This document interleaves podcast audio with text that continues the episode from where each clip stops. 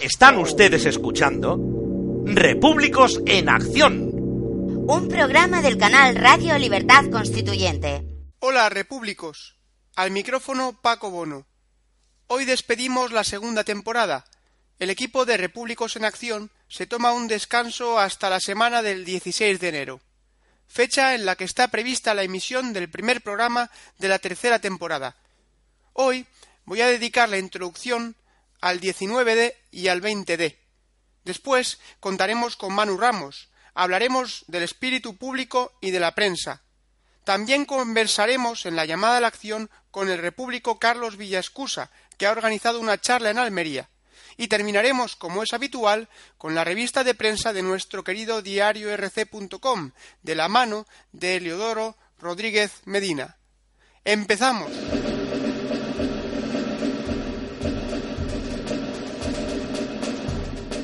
Repúblicos en Acción.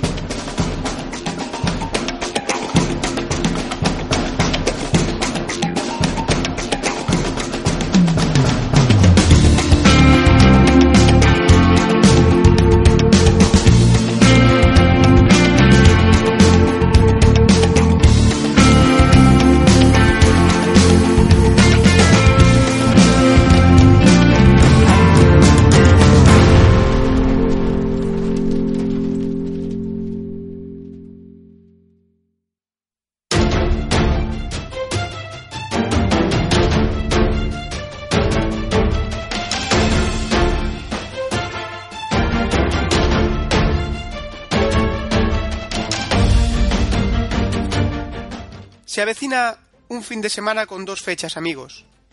El 19D y el 20D. El primero prohibido. Sí, la mayoría de los que escucháis este programa ya sabéis que don Antonio García Trevijano había convocado una concentración para defender la unidad de España en la plaza de San Jaume de Barcelona, pero que dicha concentración fue prohibida por la Junta Electoral Provincial de Barcelona. La Junta aprobó todas las concentraciones menos la de Trevijano, porque según ellos se celebraba en la jornada de reflexión. Y yo pregunto, ¿qué tiene que ver la unidad de España con las elecciones? ¿Es que acaso España no es anterior a esta constitución y a su régimen, a todas las elecciones, a los partidos? Prohíben un acto de la sociedad civil y lo peor es que la mayoría de los medios de prensa callan ante este crimen contra la libertad de expresión. Sin embargo, desde hace más de una semana nos tenemos que tragar la campaña electoral. Uno siente vergüenza cuando lee los lemas de los partidos. Y empecemos por el PP. España en serio, dicen. Lo que significa, según el diccionario de la RAE, sin engaño, sin burla. Por Dios, el PP como si jamás hubiera engañado a sus electores.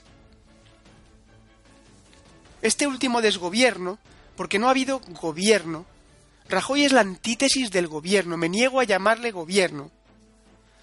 Ha sido el gobierno, en todo caso, del engaño constante a los españoles. Pero ¿qué pueden esperar quienes votan a partidos en lugar de votar a personas, quienes aceptan que sean los jefes de partidos estatales, partidos financiados por el Estado, los que redactan las listas de partido y nombran a los diputados para que luego esos mismos diputados hagan presidente del gobierno a su jefe. ¿Dónde está la política en España? ¿Dónde está la representación? ¿Dónde está tu diputado de distrito? Ese diputado elegido en un distrito pequeño y que ha resultado electo tras derrotar en unas elecciones verdaderas a otros candidatos no nos representan, amigos.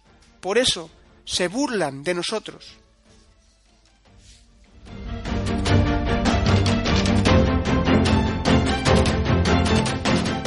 El PSOE, en cambio, utiliza el lema un futuro para la mayoría.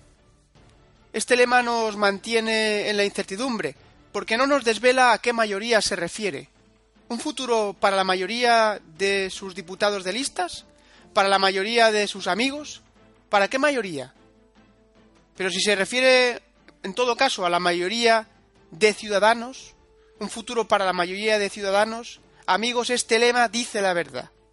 Porque donde no hay constitución, las minorías no tienen futuro ninguno. ¿Constitución en España? ¿Cuándo? ¿Ese texto redactado en secreto en unas cortes ordinarias franquistas? ¿Ese texto que dura por la sencilla razón de que no se cumple? ¿Acaso no se han aprobado todas las leyes del Parlamento por mandato imperativo del jefe de partido sobre sus diputados? ¿No ordena el jefe de partido lo que tienen que votar los diputados? Pero si la Constitución prohíbe el mandato imperativo. Pero vamos, volvamos al tema y concluyamos con esto del PSOE, porque es la verdad que agotador dedicarse a analizar los lemas, que al final no son los lemas, sino lo que ocultan. Efectivamente, no hay futuro para las minorías porque una verdadera constitución, como ya he dicho en otros programas, sirve para proteger a las minorías de las mayorías, porque las mayorías ya se protegen solas, pues son mayorías. Sirve para defender a uno frente a todos, y también sirve para separar los poderes de raíz. Estamos ante otro lema basura, para unas elecciones falsas por sistema. ¿Y Ciudadanos? Amigos, Ciudadanos tiene como lema Vota con ilusión. La palabra ilusión, vamos a decírselo a Albert Rivera, viene del latín ilusio ilusionis, que significa engaño, nombre sacado de ilusus, participio del verbo, del verbo iludere, que significa burlarse de, mofarse de. De nuevo encontramos la burla oculta en el lema de un partido. Te piden que votes con ilusión, porque el sistema electoral es ciertamente un engaño, como ya he dicho antes. La ilusión de un nuevo caudillo, sí, he dicho bien, un nuevo caudillo, porque no es el jefe de partido un caudillo. Su poder dentro del partido es autoritario, lo que demostró científicamente el pensador político Robert Michels cuando descubrió la ley de hierro de las oligarquías. Ningún partido de masas puede tener un funcionamiento interno democrático. Hay una jerarquía encabezada por la autoridad indiscutible del jefe del partido. Albert Rivera nos pide ilusión, que comparte raíz con ilusos. Desea que votemos como ilusos, creyendo que él puede reformar este régimen que carece de constitución y por tanto es antidemocrático. Nos pide que seamos tan ilusos como para pensar que nuestro voto sirve para otra cosa que no sea para legitimar su poder. Tú vota, que luego nosotros pactaremos, y nos repartiremos la tarta a tu costa, iluso.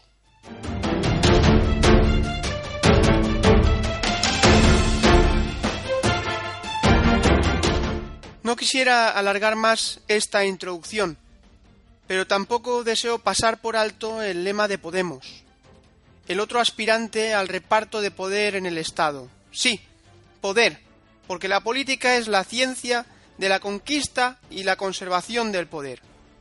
Podemos tiene como lema un país contigo. Podemos. Repito. Un país contigo. Podemos. ¿A qué país se refieren? Porque claramente hablan de uno. Precisamente ellos. Un partido como Podemos, que no reconoce la unidad histórica de España, ni su nación, ni su Estado unitarios. Podemos, que no olvidemos apoya el derecho a decidir de los nacionalistas independentistas catalanes, es decir, que traiciona a España.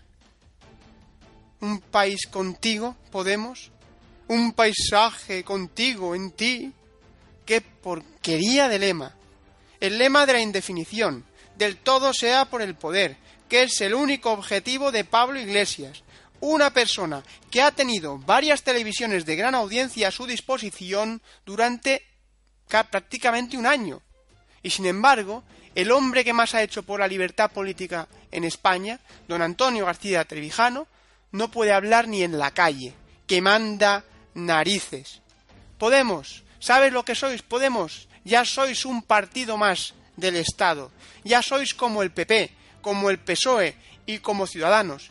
Si es que algún día habéis sido otra cosa, traidores al 15M, eso es lo que sois. Pero es que el 15M era otra cuestión de ilusos, otra ilusión, porque en España solo podemos tener, podemos lograr una democracia representativa y no una democracia asamblearia, que eso era propia de las pequeñas ciudades. Pero una nación con 40 millones de habitantes solo puede conquistar su libertad, garantizar su libertad, garantizar la libertad institucionalmente mediante la democracia representativa que inventaron los padres de la Constitución americana de manera prácticamente además involuntaria.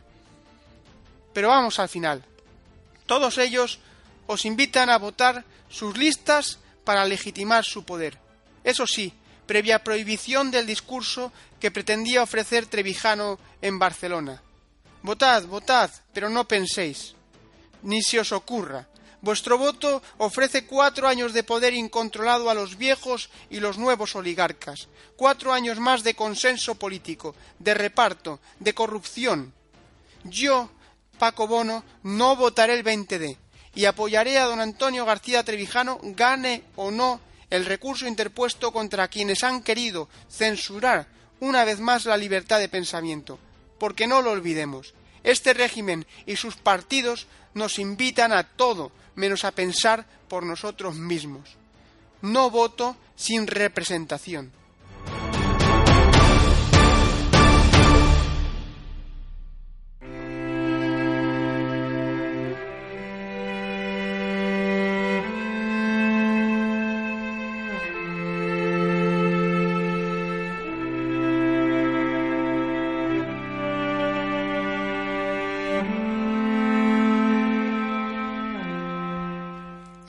Pasar a la sección de Trevijano en pocas palabras, en la que escucharemos un corte de Radio Libertad Constituyente con la intervención de don Antonio García Trevijano y don Pedro Manuel González, quiero decir algo importante. Esta grabación la hago hoy, martes. Notaréis un tono de voz distinto porque tengo un trancazo del 10.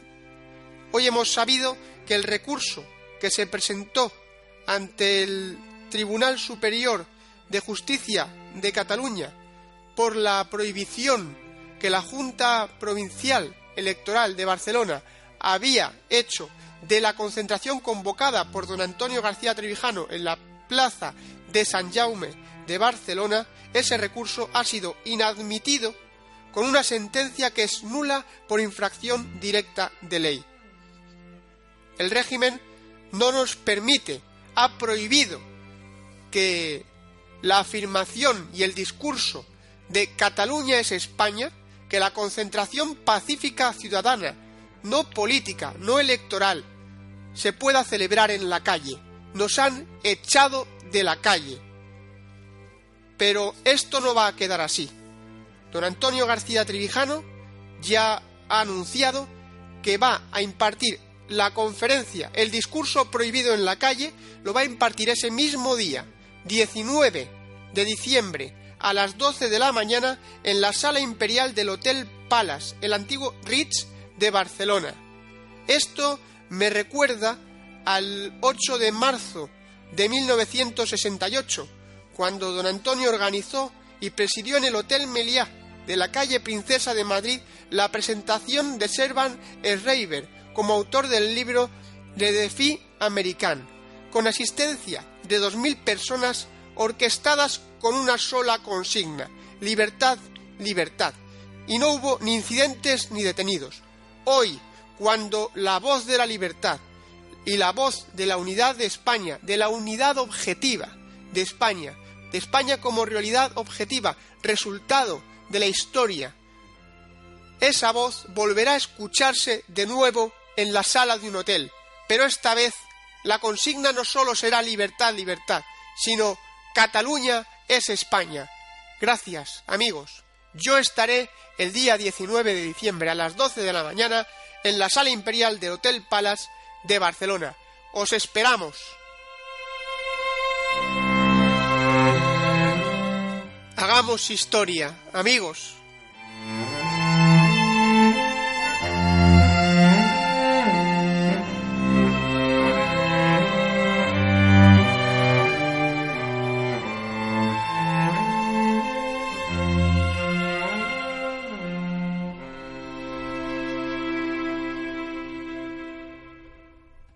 Trevijano en pocas palabras. Con don Antonio García Trevijano.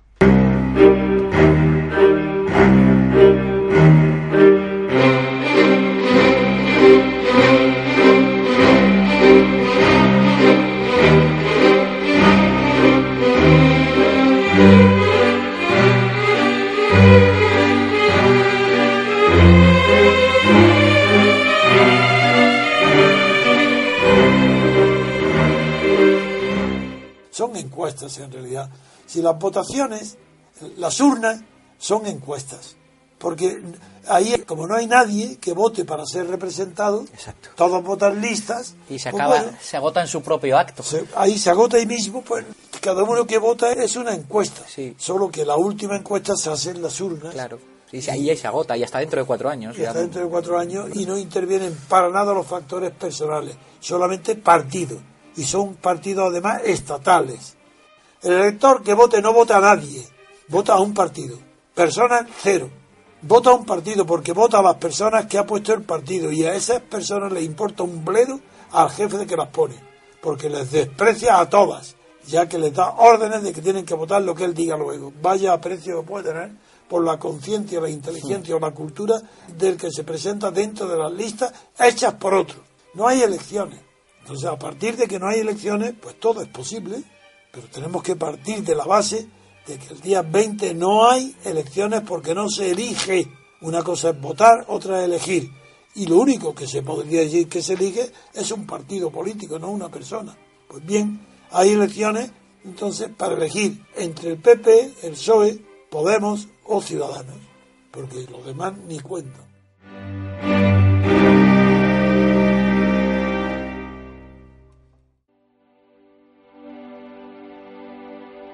Teoría para la acción.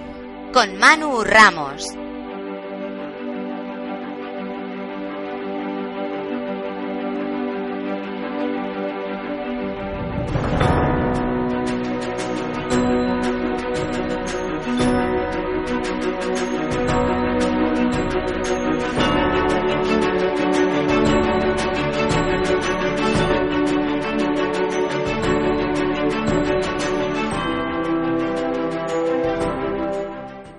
Emprendemos la teoría para la acción una semana más con nuestro amigo repúblico Manu Ramos.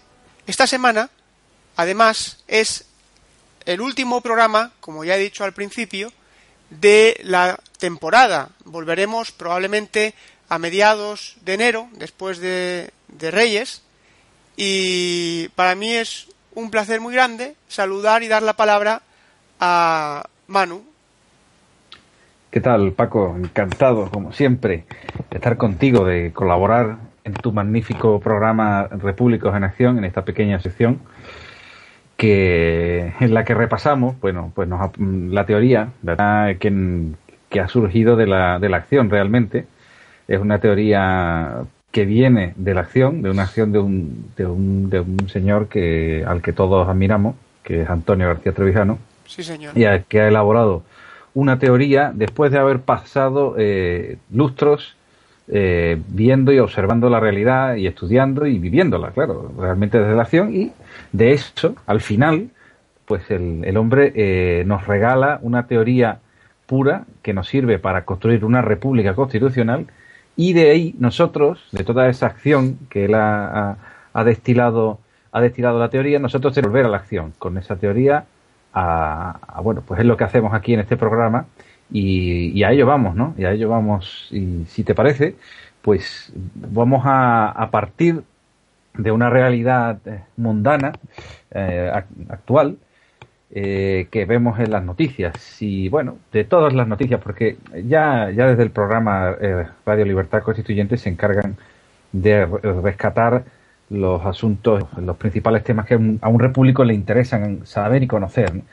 Nosotros no nos, no nos dedicamos a ello, nuestro, nuestro apoyo en la actualidad es meramente metódico y sirve para poder eh, rescatar estos aspectos de la teoría que nos llevan de nuevo, como digo, a la acción y, bueno, pues de todo lo que, de todo el marasmo de, la prensa, que, que aunque parezca que haya mucho movimiento, realmente es, eh, es un estanque cerrado en el que no, no corre el aire.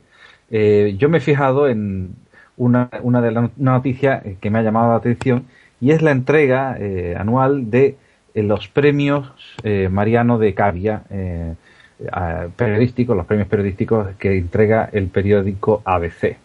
Sí, Estos, eh, sí, estos premios son eh, de, ter- de tres modalidades, básicamente.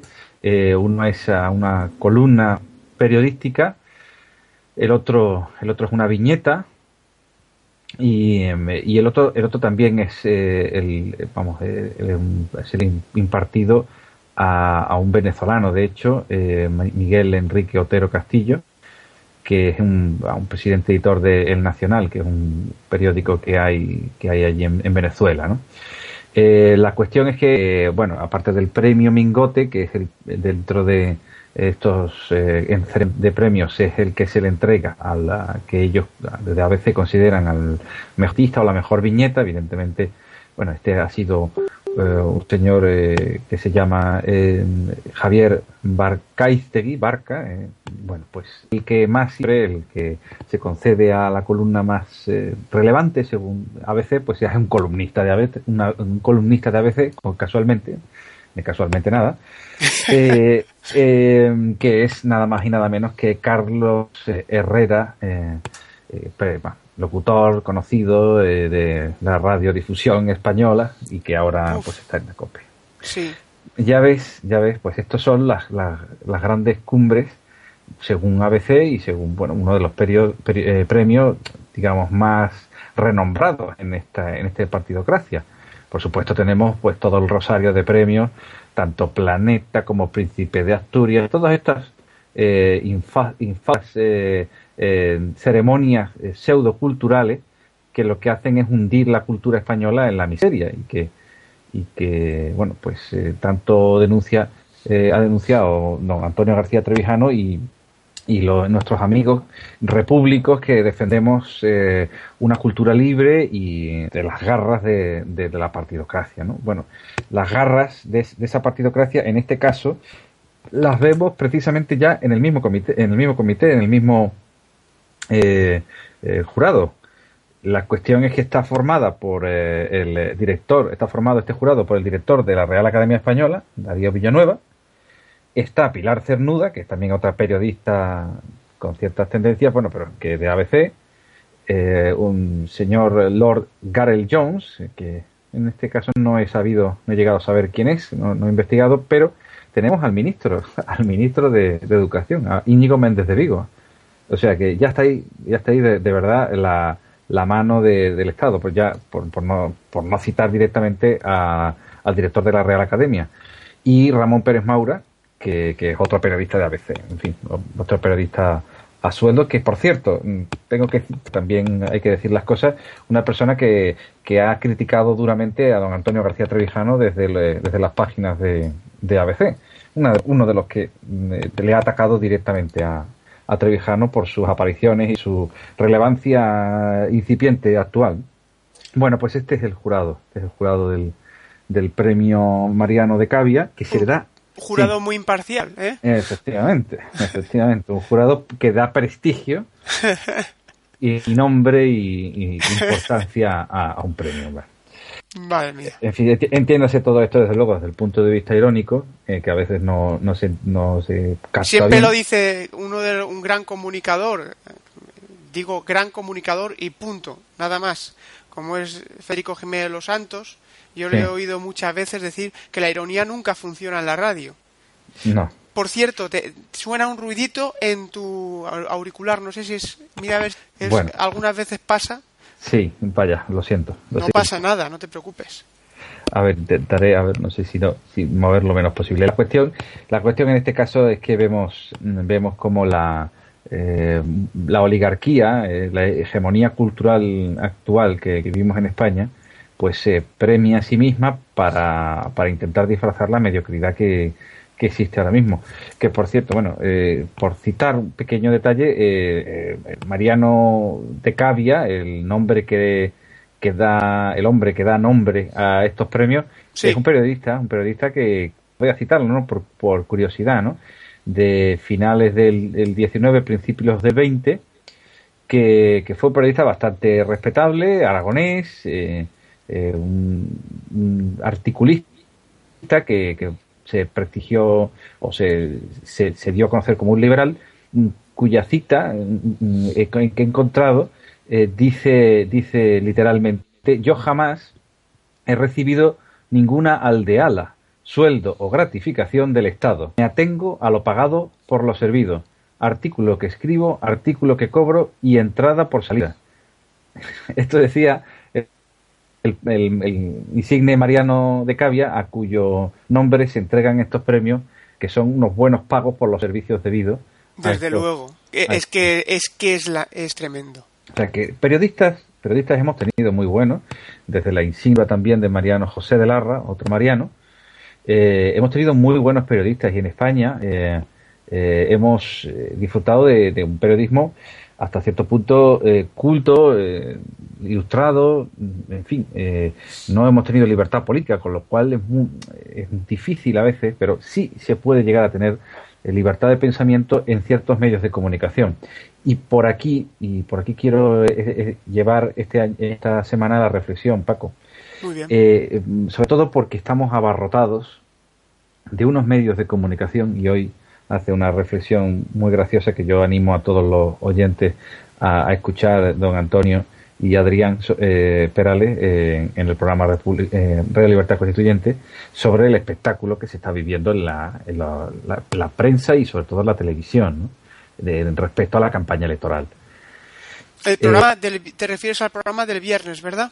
El programa del viernes, efectivamente, sí, eh, en el que hablan precisamente de la, de la política como espectáculo. Vale. Pues eh, eso es. La cuestión es que, eh, que bueno, que, que, nosotros tenemos que reflexionar como repúblicos, ya que mm, acudimos una y otra vez a, a estas fuentes eh, para conocer lo- los acontecimientos de, de la actualidad con una especial, con un especial cuidado porque realmente una parte de la labor que, que- cualquier repúblico que, que defienda la, la libertad política eh, y una república constitucional eh, futura eh, tiene que prestigiar a, la- a las personas que realmente merecen la pena, que cuidan el lenguaje, que llaman eh, con una precisión y un uso del idioma a las cosas por su nombre y tenemos que, que atacarla, por desgracia, a la, a la inmensa eh, tropa de, de, bueno, de periodistas que están a sueldo del régimen, que no hay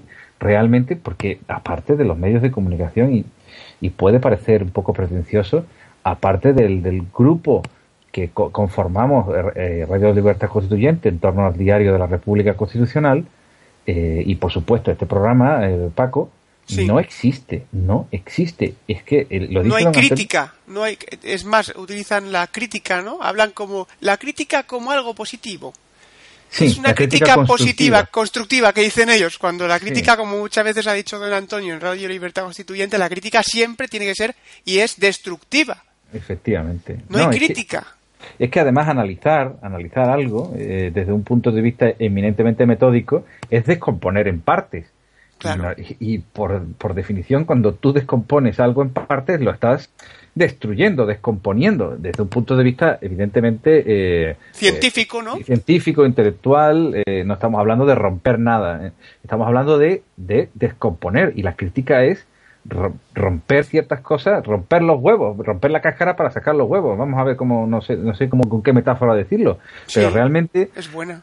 Eh, tenemos, tenemos que hacerlo también con la prensa. Entonces, eh, la, reflexión, la reflexión al hilo y a la luz de, la, de la teoría pura de la República, viene precisamente por la influencia que, que, siempre tiene, porque debe tener eh, la prensa en, eh, en un es, en un es- es- eh, ¿cómo diría?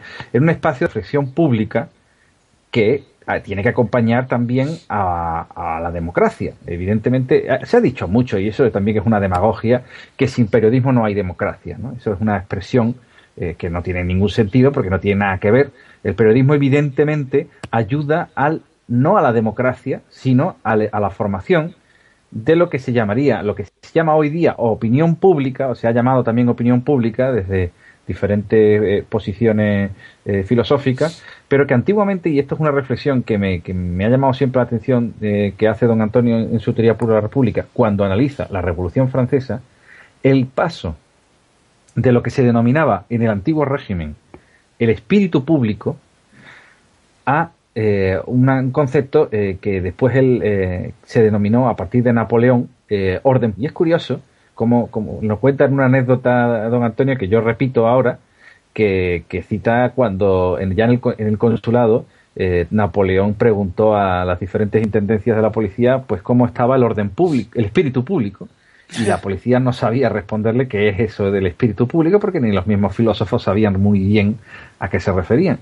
Y entonces le dijeron, bueno, si no, si usted se refiere a que no hay asesinos, que no, que hay, que los paquetes, que el correo se entrega, que no, que las carreteras funcionan, que no hay desorden, pues que hay orden público. Yo, espíritu público, no sé. Entonces ya se adoptó desde entonces ese control desde el, del Estado de el orden público, que es, es un, un concepto que después el periodismo y los medios de comunicación y, y, todo lo que, desde un punto de vista de lo que debería ser la sociedad civil, eh, se genera en cuanto a, a, bueno, las ideas, las ideas que fluyen en la actualidad y que, y que a la luz de unas personas que tienen que tener en principio una formación y un compromiso y una responsabilidad, durante la historia pues se va recopilando y, así conocemos muchos hechos, ¿no? Porque la prensa pues efectivamente refleja hechos, hechos, pero también las interpreta. Por y de hecho, y, las malinda. Ahí está la clave. Y las prejuzga. Ahí está la clave. ¿Quién, ¿De quién nos tenemos que fiar cuando analicemos la historia? ¿A quién tendremos que leer dentro de, unos cuantos años cuando queramos saber qué es lo que pasó eh, bueno, pues en el diciembre de 2015? ¿Leemos la prensa? ¿Nos fiamos de la prensa? Es que... Es, que, no te puedes fiar, es que es muy es complicado, ¿eh? Leer la prensa, encontrar la verdad, es que hay que escudriñar mucho. Claro, y ahí está la clave de saber, eh, bueno, eh, don Antonio tiene la que es bastante, bastante acertada, de que realmente los grandes novelistas han sido los que realmente han iluminado eh, con el contraste la, verdad que, que, revela la gran literatura. Pero claro, estamos hablando de que necesitaríamos ahora a grandes novelistas, que yo personalmente no los encuentro. ¿Los tenemos? No, ¿verdad? Yo es que no lo sé. Yo, no sé. yo tampoco los veo no los encuentro. Eh, grandes novelistas que, eh, bueno, pues que, que, sepan, que sepan ver ese cambio, ¿no? Ese cambio que, por ejemplo, se produjo en la época de Napoleón, de cambio del espíritu público al orden público, ¿no? Y esa, esa visión los periodistas suelen tener eh, menos dotes de observación que estos buenos, que estos buenos novelistas, ¿no? Y es que además en España los periodistas se han convertido, aparte de que son son eh, muy impacientes. El periodista quiere la noticia ya, es, viven demasiado en la actualidad, no miran hacia adelante, viven en, el presente prácticamente, pero aparte son muy oportunistas, por lo que tú estabas diciendo, esperan premios, esperan reconocimiento del Estado, de la oligarquía, del régimen. Bueno, en realidad todos, eh, todos los, estamentos que tienen alguna relación con el poder, eh, aunque sea mínima, esperan desde de siempre, ¿no? Ya, ya el mismo Mariano de Cavia, como he citado, eh, se, eh, se preciaba de no recibir aldealas, es decir, premios eh, del, del, Estado. Si se premiaba, si se preciaba de, de ello, era porque sabía que había muchos periodistas que estaban a sueldo. Y esto siempre ha ocurrido. Esto no hay que tampoco.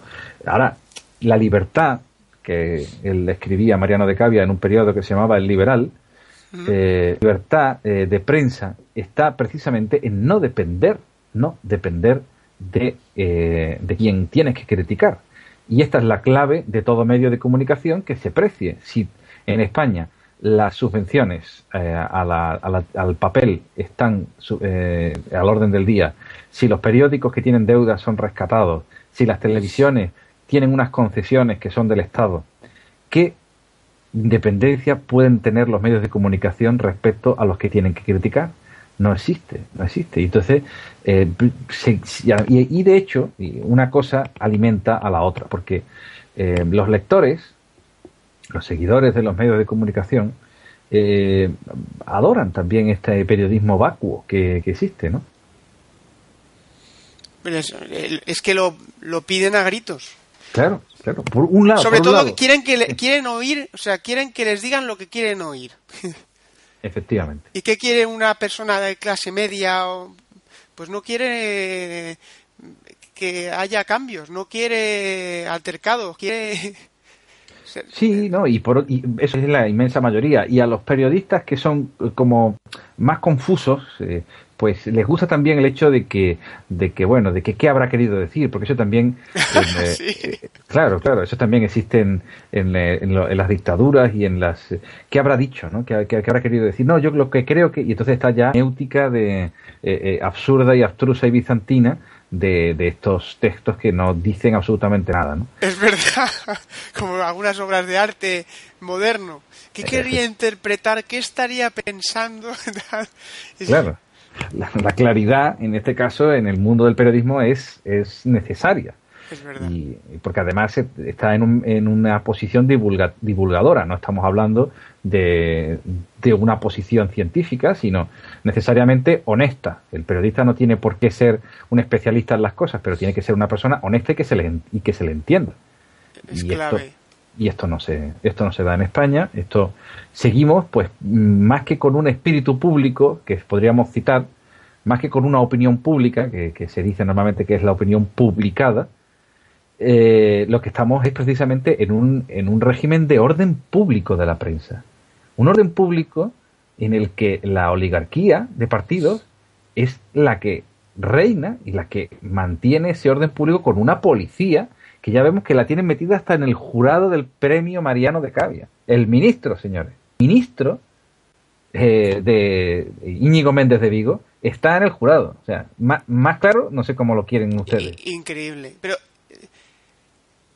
Sí. realmente, realmente, eh, cuando te pones a ver la prensa, tal y como con lo que estás diciendo, estoy completamente de acuerdo contigo. Tú ves la prensa y podría haber un único periódico y daría igual y sería lo mismo. Es que todos dicen lo mismo.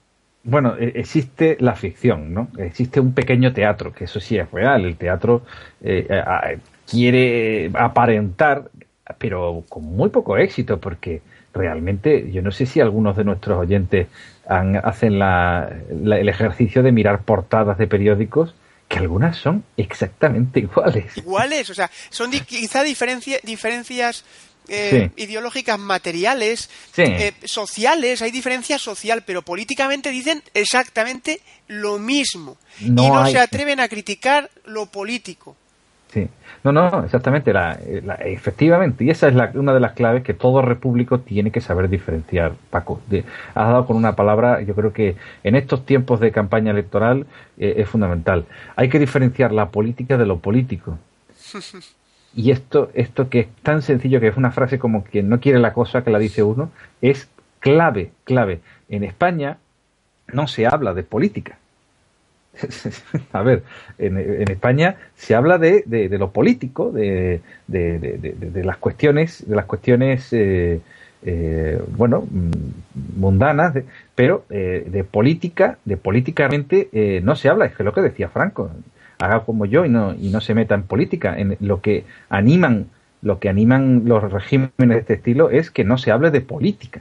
Se habla pues de las cuestiones, pues como tú dices, de ideológicas, de, de ma- materiales, Pues pero toros la- sí, toros no, que si la Exacto. sanidad tiene que ser eh, aborto. pública o no, el aborto, la religión, eh, cuestiones sociales, que, que- pero se habla ni se, ni se atreve nadie a poner en tela de juicio la naturaleza del poder en España, el régimen de poder. Nadie se atreve a... La prensa no se atreve con eso, cuando verdaderamente debería ser su principio.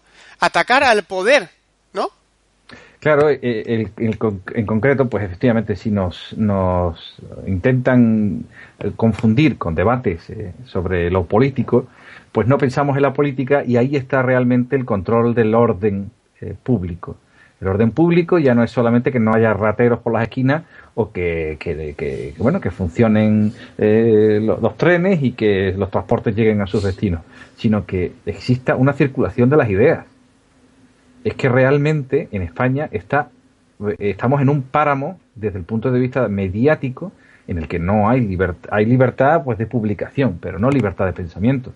¿Hay libertad de prensa? Sí, se puede, se pueden prensar la- la- las hojas, hay libertad de prensa, sí. No te van a decir que no, no. Pero ahora, ¿qué está escrito en esas hojas? Exacto, es, es una... ¿Cómo lo han conseguido, eh? O sea, el- Sí. no necesitan ce- eh, los censores aquellos de antaño, de- que tú y yo no hemos conocido, afortunadamente. Ahora tam- estamos viviendo algo peor, probablemente.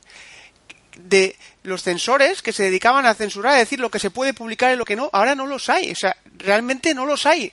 Pero sí lo hay.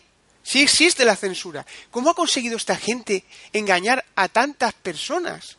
¿Cómo en un país de 40 millones de habitantes no nos damos cuenta de cómo nos están todos los días están capando la información, la están deformando? Me voy a, me, voy a tomar la libertad, eh, Paco, de, de citar literalmente la teoría pura, un párrafo que me ha gustado especialmente que habla precisamente de esto. Venga, venga. esto. Y del, del libro segundo eh, dice don Antonio, la inercia política se toma por experiencia. Las pasiones serviles anulan las intuiciones espirituales. La fantasía sustituye a la, a la imaginación. Dando a conocer el sentido de la eufemia espiritista, la rebeldía del espíritu republicano no se contagia de, del idiotista idioma estatal. Un manantial de palabras inanimadas sale de la boca del Estado sin pasar por el cerebro para impedir que de la conversación pública surja espíritu sano o inteligente. El periodismo usa un diccionario que traduce en términos decentes los vicios del régimen que defiende y los de su propio oficio. La pasión de corromper el idioma para degenerar el espíritu de las ideas no crece en los arrabales, sino en los palacios. Qué magnífico. Qué Y es que cita. es así. Es completamente así. Es que, lo- es que realmente esto, esto cuando, cuando don Antonio, a mí me hace gracia porque cuando don Antonio se pone como se pone, cuando escucha lo de políticas, cuando escucha desde la honradez, de- este tipo de expresiones, eh, algún, eh, podría alguna persona pensar que este tipo de, de cuestiones, de este tipo de expresiones son populares, son de formaciones populares. Inocentes, ¿eh? Bueno, sí, inocentes, que no tienen ninguna, ninguna mala intención y, y sobre todo que son, son, bueno, pues de formaciones que, que el uso en general, que parece que, que nadie tiene la culpa, ¿no? Eh, nadie, nadie, nadie ha hecho eso. No, no, no, no, no, cuidado, cuidado. Normalmente es curioso, porque si se fija, si uno, si uno sigue el, el- como si fuera un asesinato, eh, como si, si sigue las pistas de una palabra y va tirando para atrás y va tirando, hay alguien, hay alguien en un principio que es el que de alguna manera inicia este tipo de uso y suelen ser no arrabales como dice don Antonio en su cita, no eh, en una tasca de un pueblo, suelen ser, suelen ser, eh, eh, digo, gente de intelectuales, incluso gente que se considera que tiene cierta relevancia. En el caso de los periodistas, pues muchas veces, pues si un periodista en, un medio de comunicación que le están escuchando montones de personas empieza a decir una cosa, eh, pues lo imitan, lo imitan muchísimo. Ahora también es verdad que es más complicado generar este tipo de moda, eh, porque pasa muy rápido también, pero eh, es- verdad que tienen un origen. Y ese origen suele ser un origen de ciertos llamados intelectuales. Y es curioso cómo este tipo de, mal uso después cristaliza.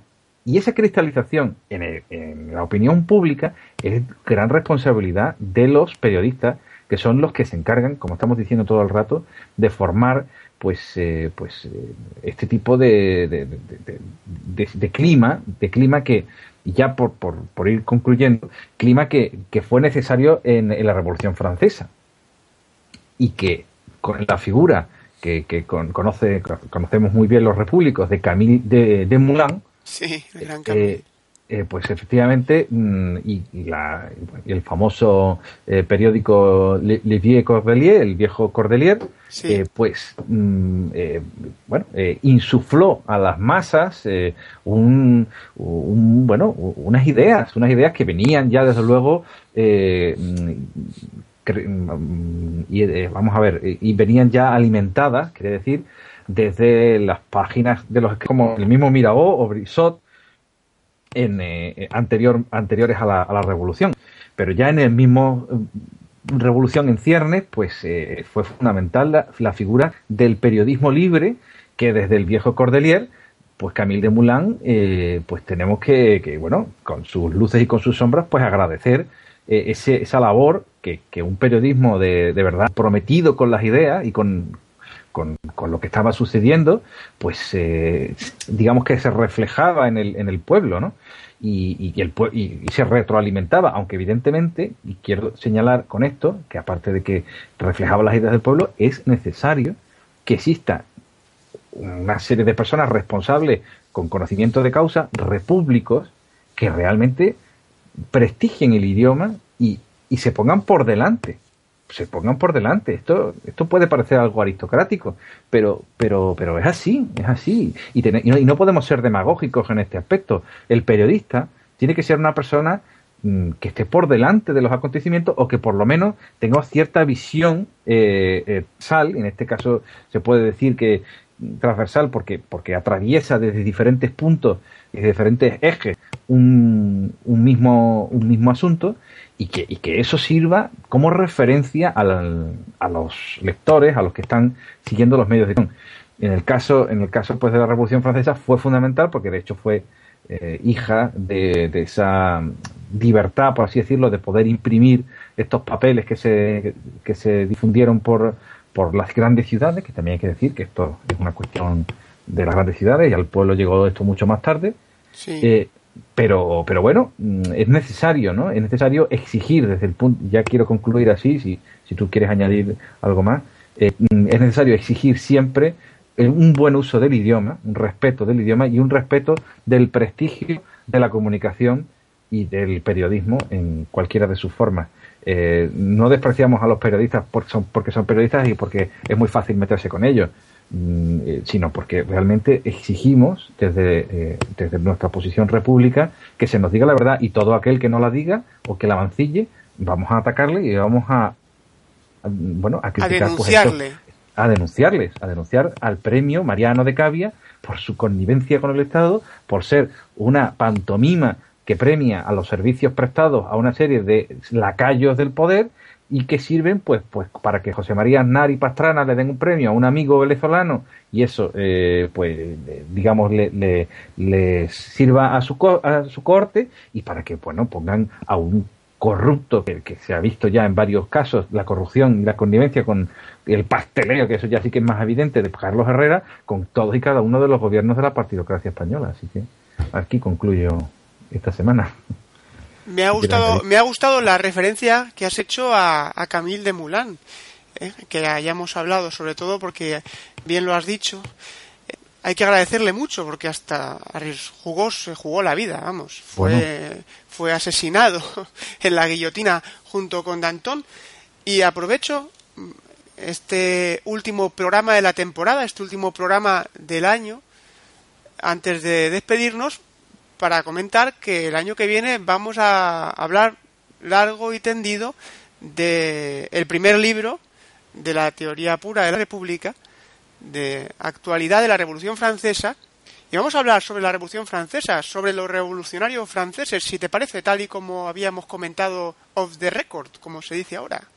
Sí, claro, claro. Yo creo que es uno de los libros que a veces eh, más apasiona por un lado, pero también puede eh, no terminar de comprenderse en el sentido de que son muchos nombres, son muchas historias, muchas cosas las que ocurren, pero es que es tan fundamental que un repúblico conozca esta parte de la historia que tanto nos afecta, porque es que Francia, señores, la tenemos ahí arriba. Estados Unidos efectivamente es una historia que nos, nos porque es la gran revolución de la libertad, pero es que Francia tenemos que aprender cosas. Los franceses yo no sé de qué, de qué tenemos que aprender. Y es, me parece muy pertinente, Paco, que, tratemos ese tema. Creo que mucha gente va a descubrir muchísimas cosas que cree que sabe y que el libro de don Antonio de actualidad de la Revolución Francesa eh, descubre.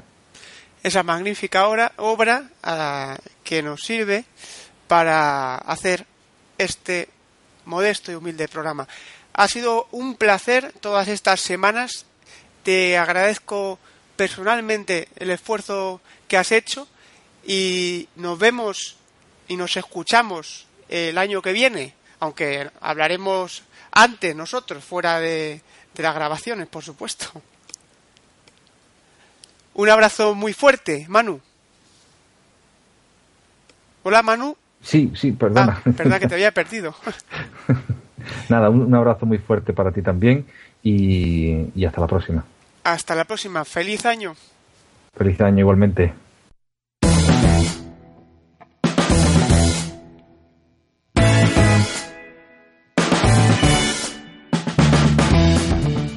Están ustedes escuchando Repúblicos en Acción, un programa del canal Radio Libertad Constituyente.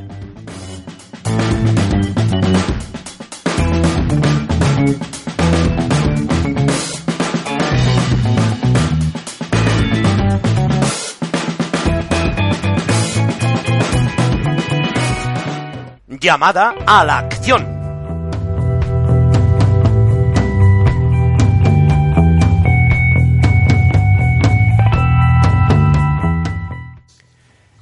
Esta semana, la llamada a la acción de Repúblicos en Acción se la hacemos a Carlos Villaescusa, un repúblico de Almería, economista, a quien conoceréis por los magníficos artículos que publica en el Diario Español de la República Constitucional.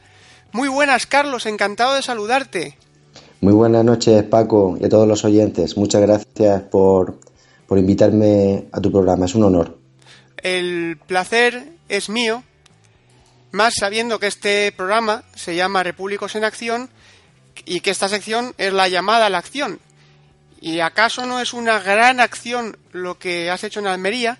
Vamos a hablar de la charla que has organizado en una asociación para hablar no solamente de las ideas de don Antonio y del MCRC, las ideas de la libertad política, sino para difundir y animar a los eh, miembros de esa asociación a que participen y acudan a la llamada que hizo don Antonio, aunque de momento se ha prohibido por la Junta Electoral, pero de momento tampoco sabemos si vamos a poder continuar o no. La charla que diste que se titulaba Cataluña es España. Exactamente. ¿Cómo fue? Cuéntanos. Pues muy bien, la verdad que tuvo un gran acogimiento. Las personas que escuchaban la conferencia estaban expectantes a la hora de presentar a don Antonio, porque es una persona que desgraciadamente porque ha sido condenado al ostracismo de manera institucional prácticamente, pues las personas no conocen el valor de esta persona en, to en toda su dimensión.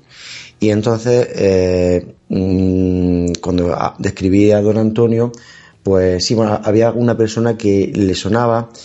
Y al hablar de sus ideas enfocadas prácticamente pues para, para el tema de, del problema que tenemos con la sedición ahora mismo y decir que eso es un tema prioritario antes que las elecciones. Bueno, pues decir que dije, que era importantísimo acudir a la concentración que, que, acababa de prohibirse, pero que próximamente se sabría una fecha que sí que se tendrá tarde o temprano y cuáles eran las ideas genuinas de don Antonio acerca de la, unidad de España, porque es indivisible y porque la democracia no es, es indiferente en este, en este tema. Y pues, las personas, la verdad es que son ideas irrebatibles, prácticamente pues, los aplausos eran por, por don Antonio. Yo me vi un poco pues, enorgullecido por, porque nada más que una persona dice las verdades como templos, evidentemente no tan bien expresadas como don Antonio, pero son verdades. Entonces llegan, llegan muy, muy adentro, igual que cuando las dice don Antonio. y las personas se vuelcan, están buscando a alguien que les diga y les saque de, de la mediocridad, de la, de la, la que vive, de, de no creer en nada. Eh, y entonces están deseando eso, una figura, un líder que, aporta un balón de oxígeno pues a la dignidad, a la verdad, eh, a la utilidad y, bueno, y denunciar pues toda la corrupción que existe y toda la mentira de la política. Inevitablemente surgen pues mmm, las ideas de la democracia formal que establece don Antonio y el tema de la abstención. Y luego me sirvió mucho hacer un poco de coloquio, que algunas personas hablaran y preguntaran y que mmm, luego continuara con el gran artículo que tú escribiste, que lo leía a modo de, de diálogo.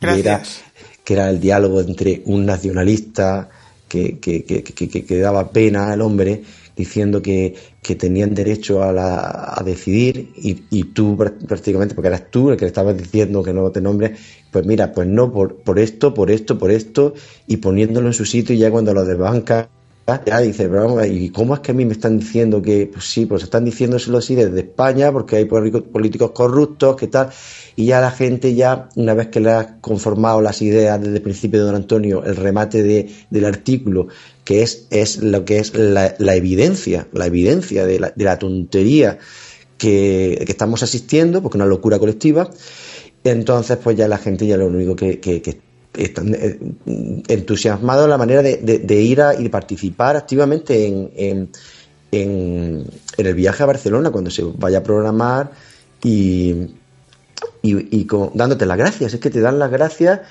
y invitándote diciendo de que eso es su casa. Y creo que por ahí va la labor nuestra. Nosotros somos una plataforma uh, eh, cívica y eh, civil y la sociedad civil. Entonces, las asociaciones es, es el punto, el referente, son nuestras casas, porque mmm, a partir de ahí eh, no están adscritas políticamente a ningún, aunque ahora cada uno, a lo mejor hay personas que votan un partido, pero mmm, se ven identificadas con nosotros, son como hermanas. Porque pertenecen y, a la sociedad civil, como nosotros. Exact, exactamente. Claro. Exactamente. Y eso es lo que nos, lo que nos impulsa a, a, ir a yo creo que lo mejor es ir a plataformas a asociaciones civiles culturales que bueno que son personas que no están politizadas que son personas como nosotros somos la sociedad civil y que y que son los que mejor aceptan y propagan eh, el mensaje de don Antonio nuestros principios y lo aceptan y yo, ese es el camino. A mí me ha emocionado sobre todo el también lo que hemos hablado fuera de, de, la grabación, cómo tú has percibido lo que también has transmitido ahora, ese entusiasmo. Que la, la, charla acudieron en torno a unas 20 personas, me comentaste, que está muy bien para hacer una charla con una asociación y que, y que todas esas personas mostraban verdadero interés por estas ideas. ¿Cómo, cómo entendieron que, que, cuál fue su, primer, su primera impresión cuando tú les dijiste no tenéis que votar? ¿Cómo reaccionaron ante esa...? Porque hubo, la mayor parte hubo... de, la, de, la, gente se queda atónita, no lo entiende. Pues a partir de que, bueno, yo les, les comenté, hice, hice ese, ese comentario, hubo alguien que, que, hablaron entre sí, y entonces cuando en el turno de, de, de preguntas, pues ya un señor que además que era abogado, con mucha educación, que por cierto me dijo que era la persona que conocía a don Antonio porque había tenido en la Universidad de Granada a un profesor ya muy mayor, muy mayor, que era que se llamaba Antonio Mesamoles, catedrático de Derecho, no me acuerdo si era penal o de qué era, no, no penal, no, de, sería de, no, no lo recuerdo, pero que había sido alum, alumno de don Antonio y lo citaba mucho a don Antonio. Yo pienso que tiene que ser de la misma edad, pero como don Antonio fue tan precoz el tema este, fue eh, profesor de, su, de, de, de sus compañeros. Sí. Y, y, y, entonces le gustó muchísimo que le hablara de don Antonio cuando la persona que le habló no era por los medios, él lo conocía por su profesor, su catedrático de Derecho, que citaba a su vez, profesor que era don Antonio García Trevijano. Y, en, y entonces, pues, este hombre fue el que me preguntó sobre la abstención. me dijo el tema de que si era mejor, claro, las dudas que, que se contemplan siempre en los medios de comunicación, mm, votar nulo o algo así. Yo entendí que era votar en. Yo, yo le expliqué si votabas en blanco era que estabas de acuerdo con el sistema, pero que ninguno de los candidatos te convencía. Pero a lo mejor si hubiera otro que te convenciera, pues sí votarías. Claro. Pero que no se trata de eso, sino que nosotros, no es que no somos indiferentes, es algo activo. Es que simplemente, no es que no nos guste, aparte que no nos gusta ninguno, evidentemente, ningún candidato, es que no participamos en el sistema, no nos gusta el sistema. Y eso es lo que hay que dejar claro a las personas que, que piensan, están muy cerca de nosotros, y ya acercarlos definitivamente a la coherencia de la, de- del no voto. Y, y bueno, pues entonces lo dejé muy claro y, y ya a partir de ahí todos, todos, todos, pues yo pienso que, que ah, vamos, a lo mejor alguno no me, di- no, me dijo nada, pero que prácticamente yo, yo con- concebí que era el 100% que estaban de acuerdo en no votar. Qué maravilla, qué maravilla, qué maravilla. O sea, hay que animar a, a, a todos aquellos repúblicos que tengan ya conocimiento de la teoría pura de la República, de las ideas de la libertad, a que se animen a hablar con sus vecinos, a transmitirlo, a acudir a asociaciones, a difundir estas ideas, porque sí que tienen aceptación entre la sociedad civil, porque son ideas que sirven para defender a la sociedad civil del poder, para controlar y limitar el poder y sobre todo para conseguir en España algún día la ansiada democracia que estuvo a punto de lograr don Antonio García Trevijano con la ruptura democrática, que no se logró por la traición de Santiago Carrillo y de bueno, y del que ya se veía y él ya lo veía que iba a ser un traidor Felipe González. Em, em, cuéntame, veo, em, me pasaste el guion de tu, de tu charla. Sí, sí, vimos sí. que empezaste a hablar sobre lo que hacía el gobierno Rajoy, la inacción del gobierno Rajoy ante el desafío catalán. Sí. Bueno, es- esa parte al final la dejé para el final, porque lo que hice fue mm, hablar de las encuestas, la importancia que daban en un hipotético referéndum de autodeterminación, que si sacarían más del, o no del 50%. Ajá. Yo dije que daba igual, tanto incluso si lo votaran los españoles, no solamente los catalanes, porque no es lo que ha la, la voluntad de las personas no había conformado España, sino que España eh, es la historia, la geografía, las sucesivas generaciones eh, desde hace ya centenares de años las que han producido el hecho histórico de que existe un pueblo, eh, un país, un estado posterior a la Edad Media y a partir del Renacimiento que se llama España. Entonces, mm, las notas de don Antonio, la instrucción que no- no- nos hace sobre este tema, todas son ideas de, él. Yo le digo, todas estas ideas son de don Antonio. Entonces, a, eh, a partir de ahí ataco a, a- lo que son las encuestas, la mentira de, de lo que se, de, de los falsos demócratas, que les daba igual eh, pactar pues la continuidad del franquismo y que nos dieran bueno todo lo que nos han dado ya ya hecho no, no, no ganado por nosotros. Entonces a partir de ello también hablo y hago incisos y digo que porque lo que nos damos sería lo que nos daríamos nosotros. No derechos concedidos desde arriba sino desde abajo la libertad esas colectivas nos las damos no nos las puede quitar nadie porque nadie nos la ha dado. Exacto, la hemos conquistado nosotros. Exactamente, son conceptos que a veces nosotros los repúblicos estamos muy acostumbrados a hablarla y se sobreentiende, pero luego cuando vas a hablar con alguien tienes que volver otra vez a la raíz del significado, lo explicas y, con nuestras palabras se entiende perfectamente. Y, luego, pues a partir de ahí continúas un poco hablando de, que si el 100% de los españoles votaran en una encuesta y dijeran que no quieren ser españoles, que incluso que están, de- mm, no, bueno, no, los catalanes que no quieren ser españoles y el resto de españoles di- di- dijeran que prefieren la independencia de Cataluña, pues eso es nulo. Entonces, que una eso, eh, bueno, que es nulo porque es que no, no, no, lo que no ha sido decidido por nadie, si la creación de. España no ha sido decidida por nadie, no puede ser tampoco la destrucción decidida por nadie. Efectivamente. Si la, si la creación de España es involuntaria, si la creación de España viene de los hechos de la historia, como has dicho tú, del Renacimiento. O sea, que, que ¿cómo se va a destruir? Es que es absurdo. Es que es. Eh, don Antonio lo, escribió un libro maravilloso que, que recomendamos a todos los repúblicos, que seguro que tú conoces, que es El discurso de la República Sí. del hecho nacional a la conciencia de España.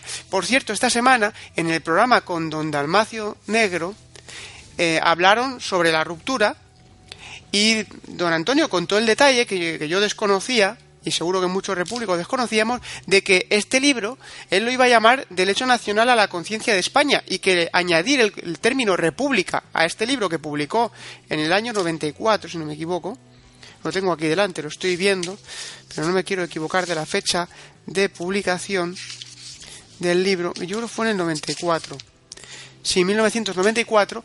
eh, fue previamente, cuando ya lo había, lo había escrito, fue Dalmacio, don, don Dalmacio fue el que le dijo, "Oye, ¿por qué no introduces el término república en tu libro? Y por eso se Bueno. llama el discurso de la república. Aquí explica perfectamente perfectamente cuál es el origen de la nación española y por qué eh, no existe el derecho a decidir. Y estamos hablando del año 94, fíjate. Pues precisamente, en ese libro mm, no lo he leído, pero lo quiero leer. He, leído parte de, de él y que creo que lo tengo citado también. En Es muy difícil de, encon- de encontrar, ¿eh? la verdad. A mí me Es costó son- mucho. ¿eh? Pues ahí supongo que, habrá- que, que pondría que lo que comenté también en, en la presentación, que, eh, es, que todo esto viene por culpa del tremendo daño que produjo España el prestigio y la obra de Ortega y Gasset, eh, sobre todo la obra de, eh, de España invertebrada. Exacto. Y entonces ahí hago, hago un, un breve inciso, tampoco quiero, mm, dependiendo del público al que vas también, necesitas también pues, dar una conferencia u otra, eh, indagar más dependiendo de las preguntas que te hagan también, el interés que pongan. Entonces ahí a partir de ahí pues a- mm, comento que, que en el nacionalismo realmente pues eh, termina el apogeo nacionalista de Hitler y que bueno que todo eso subyace en la teoría subjetiva y que la teoría de don Antonio es científica porque es objetiva. Bueno ahí hablo un poco de del problema que hay en Cataluña, que la gente, que hay muchísima gente que se siente española, incluso se sienten, la encuesta dicen, ¿eres, mm, ¿qué te sientes más catalán o español? Como si eso fuera, y como no te dejan nada más que la casilla esa, pues tanto una cosa, pero es que entonces tienes que dar una cruz ahí, pero que eres una persona, primero es español, y luego, y luego pues tienes amor a lo que es a tu geografía, pero eso es otra cosa, a, a los recuerdos de tu niñez. Es que no es lo mismo con- el sentimiento, que es una cuestión del, del nacionalismo, perdona que te interrumpa, porque es que es, es la gran confusión que hay. Una cosa es el sentimiento, uno se puede sentir perfectamente catalán y español, o se puede sentir hasta Sí. de donde uno Es que quiera. es pero, mismo. pero el hecho, el hecho es que por ser catalán ya eres español. Eh. Siendo catalán, eres español. Y no se puede ser catalán sin ser español, pero sí se puede ser español sin ser catalán. Pero no se puede ser catalán sin ser español, porque forma parte de la esencia de lo español. No es una cosa separada que está unida, no es una cuestión federal, no es una cuestión... No, no, en España es un todo. Y esto es lo que muchas veces no entienden muchas personas porque estamos, lo que has dicho tú, eh, muy bien, estamos influidos por la eh, horrorosa teoría política de, de Ortega y Gasset en su que fue un- seguramente un gran filósofo, fue un magnífico escritor, pero como Sí. político, pues, pues eh, Fue- eh, fue- esa fue teoría fue un horror. Esa teoría de España invertebrada, un horror. Tiene alguna El libro obra España buena. invertebrada. En fin, Fue un periodista de las ideas, como dice- don Antonio. exactamente. Entonces, Pues, entonces pues lo que mm, el tema de las encuestas nunca refleja lo que es la realidad y te más que nada porque una persona si le dan a elegir una persona tiene más amor a permanecer siendo español que a, a la patria chica. Me refiero a los, español, a los catalanes españoles que se sienten españoles, que si le dan a elegir tienen más amor a seguir siendo españoles. Que, y, y lo que bueno, y bueno, pues, la defensa de nuestros hermanos que están allí siendo discriminados y que el, el falso victimismo que don Antonio dice que lo descubre, lo estapa, que dice, pero si no pueden ser víctimas los nacionalistas, lo exageran, mm, dicen cosas que, que son como si ellos estuvieran sufriendo algo. Es que todo lo contrario, las verdaderas víctimas son las que vives, las que viven allí y la verdad es que Y les niegan su añado- identidad. le añadan su- claro, y que si una persona es, fíjate, una persona no nacionalista, en Cataluña, en un país nacionalista, es traidor a su propio pueblo. Entonces es, es una pena, es una pena, y, y que ir allí pues supone un acto de, pues de apoyo moral a nuestros hermanos catalanes y, y bueno, pues ahí reivindico pues la importancia de la dignidad de Almería, en este caso, de como cualquier otra provincia, pero que decir, de poner el listón muy alto de dignidad y de compromiso con la lealtad, el cariño a tus, a tus hermanos de Cataluña y de defender una idea que es muy noble, una verdad. Y, y bueno, todos, todos, todos, todos estaban entusiasmados, la verdad. Son cosas, nadie dice verdades como templos, se quiere comprometer, y tiene, tiene la valentía de decir las cosas por su nombre cuando se critica a todos los políticos que ha habido durante la transición. La verdad es que no había que dejar ninguno fuera por si hay alguno que fuera más de izquierda y más de derecha. Yo dije desde el principio, aquí no tenemos ideología ni de izquierda ni de derechas y tenemos que denunciar lo que, lo que hay y que todo esto es problema que nos me lo dijo una persona, hizo hincapié y dijo, y es, es nuestra misma idea, es que son que estos problemas no solamente de los nacionalistas, sino de todos los políticos, que no ha habido un buen político que haya defendido la unidad de España. Y, y los pactos, cuando no llegaban las mayorías, bueno, era cambio de ceder, ceder en educación, en, en, en, to- en todo tipo de descentralización, pero sobre todo el tema de la educación, que ha hecho mucho daño. Es un crimen que a los niños les metan la idea de, de que si el resto de los españoles pues son, pues queda pena decirlo, no lo voy a decir, ¿no? Y ya está, que son de esta manera, son de otra y, y no. Efectivamente. Y entonces, entonces, bueno, pues es- el caso era que, que también la única manera a la cual podrían eh, acceder eh, los en sus pretensiones de independencia son la, la, la guerra civil, que era una manera como si, un poco ridículo, así como si los mozos de, escu- de- de escuadra pues pudieran ir contra el ejército español. Venga, si es que no, no hay otra manera, porque ya ahí también introduzco la idea de don Antonio, cómo se puede separar una nación de otra, pues porque alguien la invada más fuerte, eh, que haya una guerra interna. O A ver, eh, si- civil. si no- Pri- no- Primero contra todos los españoles, Sí. perdón, primero contra todos los catalanes, contra el resto de catalanes que no quieren, y luego cuando vencieran, contra el resto de españoles. Si es que Exacto.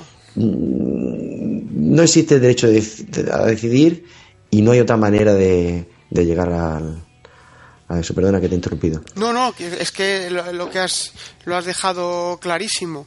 No hay otra manera eh, de destruir la unidad de España si los catalanes se quieren independizar no se puede no lo pueden hacer democráticamente porque la democracia, como dice don Antonio García Trevijano, se refiere a cuestiones de experiencia y no a cuestiones de existencia. Y la nación española es una cuestión de existencia. Por lo tanto, no se pueden separar más que por la vía de las de la violencia, de la no de la violencia, de las armas, de la fuerza.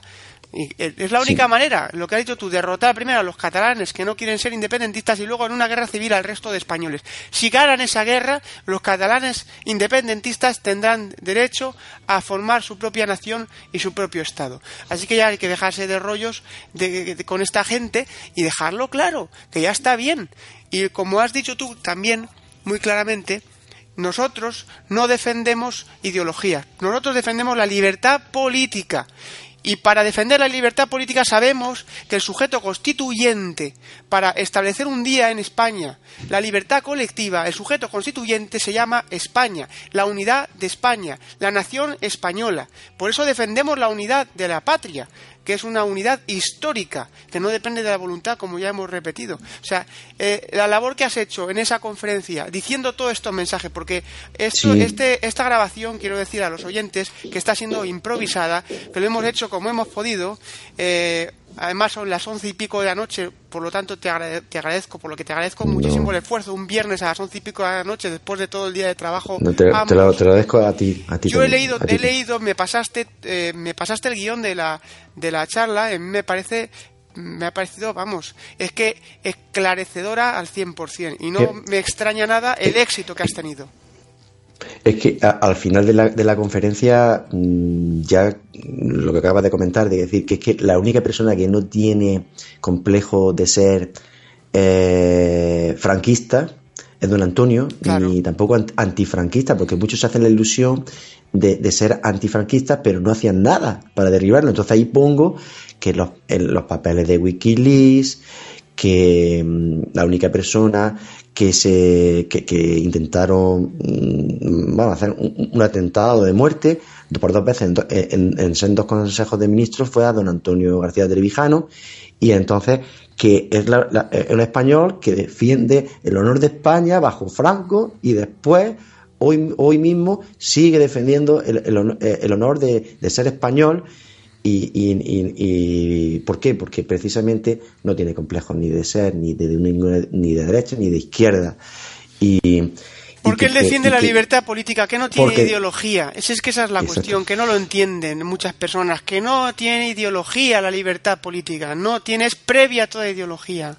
Claro, Sí, claro, y- efectivamente. y- y- y eso es la, la guinda de, de- de dejar las cosas bien claras de que no tenemos democracia porque no tenemos tal y, lo- y que no tenemos separación de poderes, que no hay representación, las listas, que da igual que sean abiertas, que sean cerradas, que, bueno, todo, todo ya se va improvisando.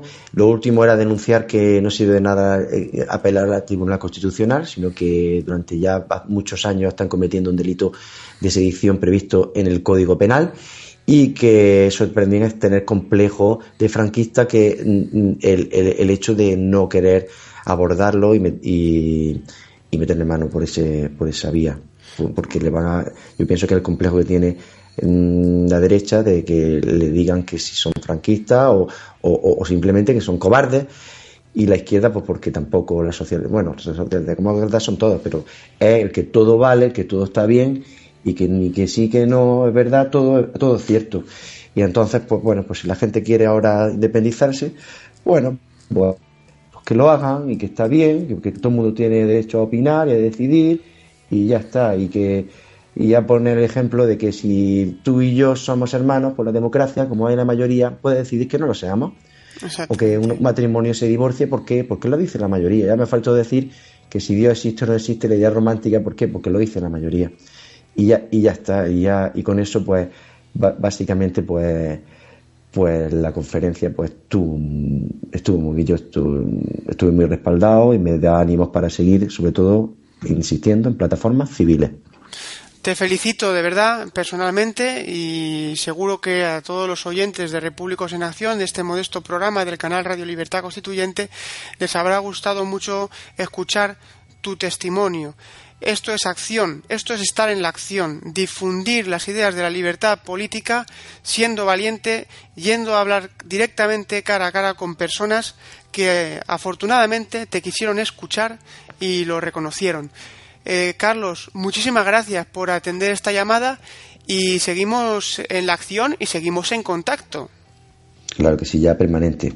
Esto es, un movimiento que busca la verdad, que somos personas que buscamos la libertad, que somos limpios de corazón, que tenemos una ilusión, tenemos una referencia, don Antonio, un ejemplo, y somos ejemplo también para muchos, y esto va a seguir para adelante y va a tener éxito muy pronto, muy pronto, ya de manera exponencial.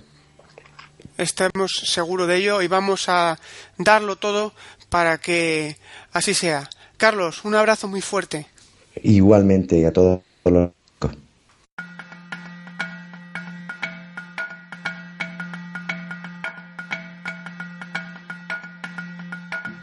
Criterios en acción. Revista de prensa de diario rc.com con Eliodoro Rodríguez Medina.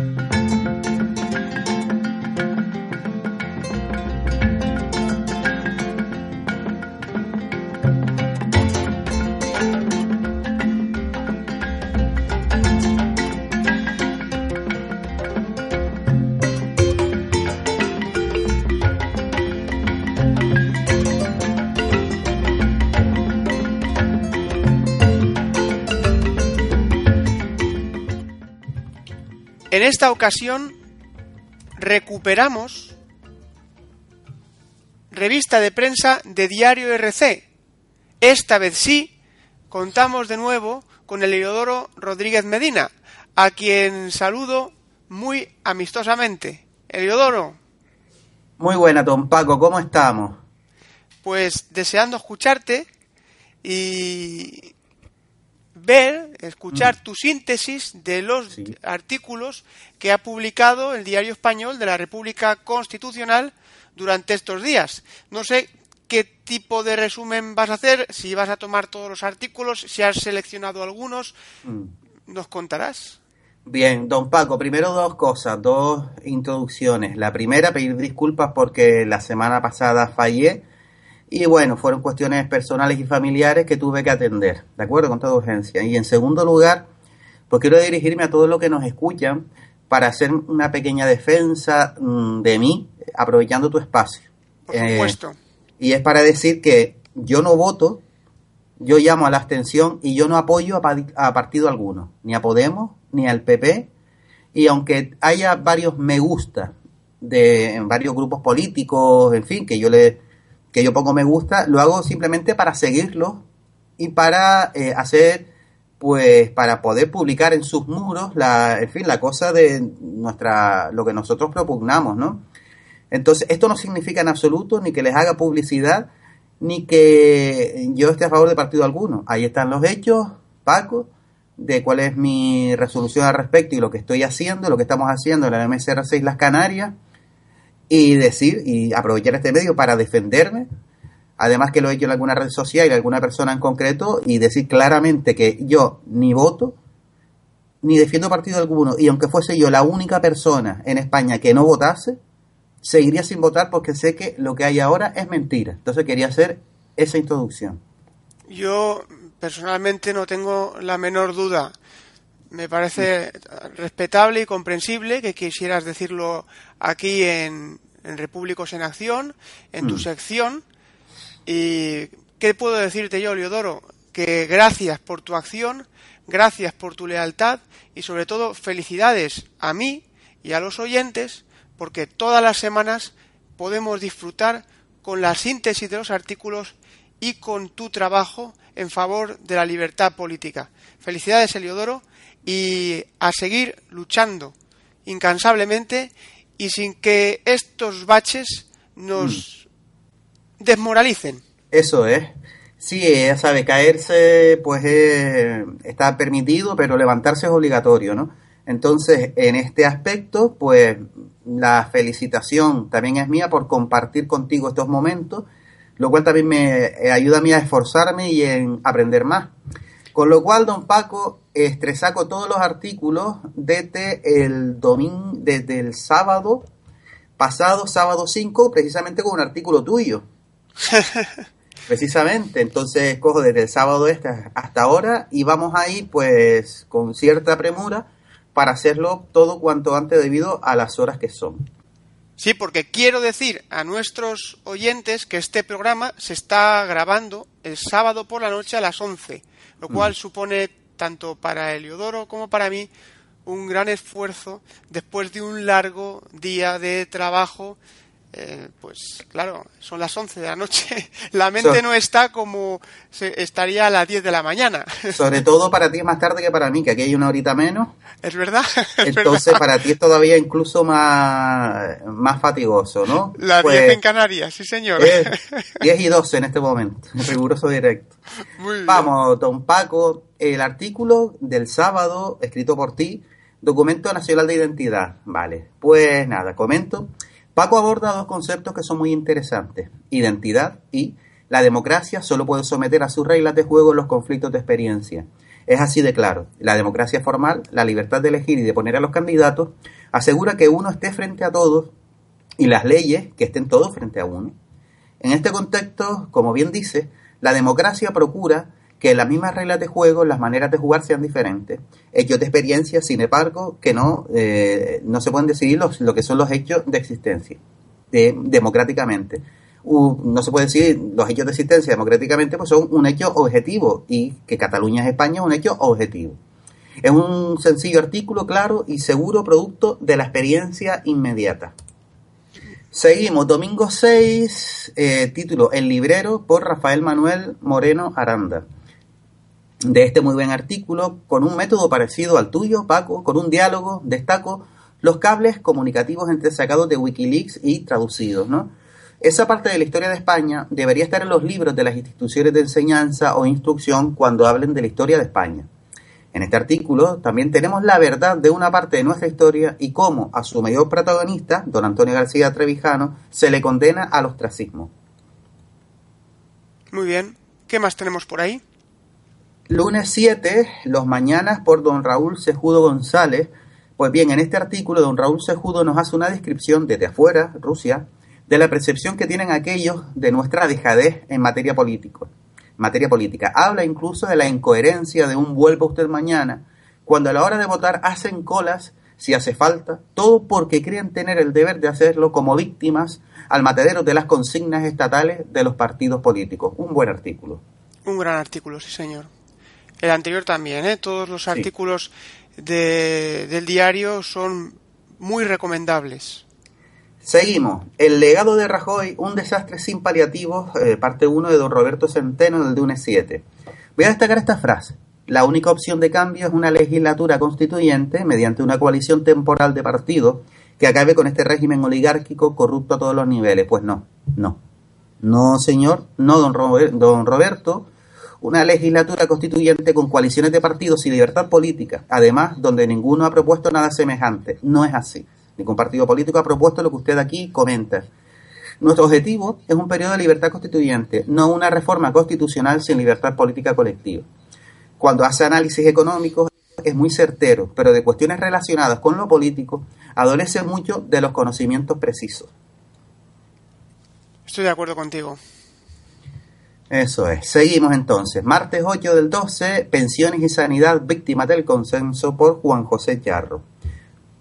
Considero que este artículo habla de la libertad material dentro de unas reglas formales.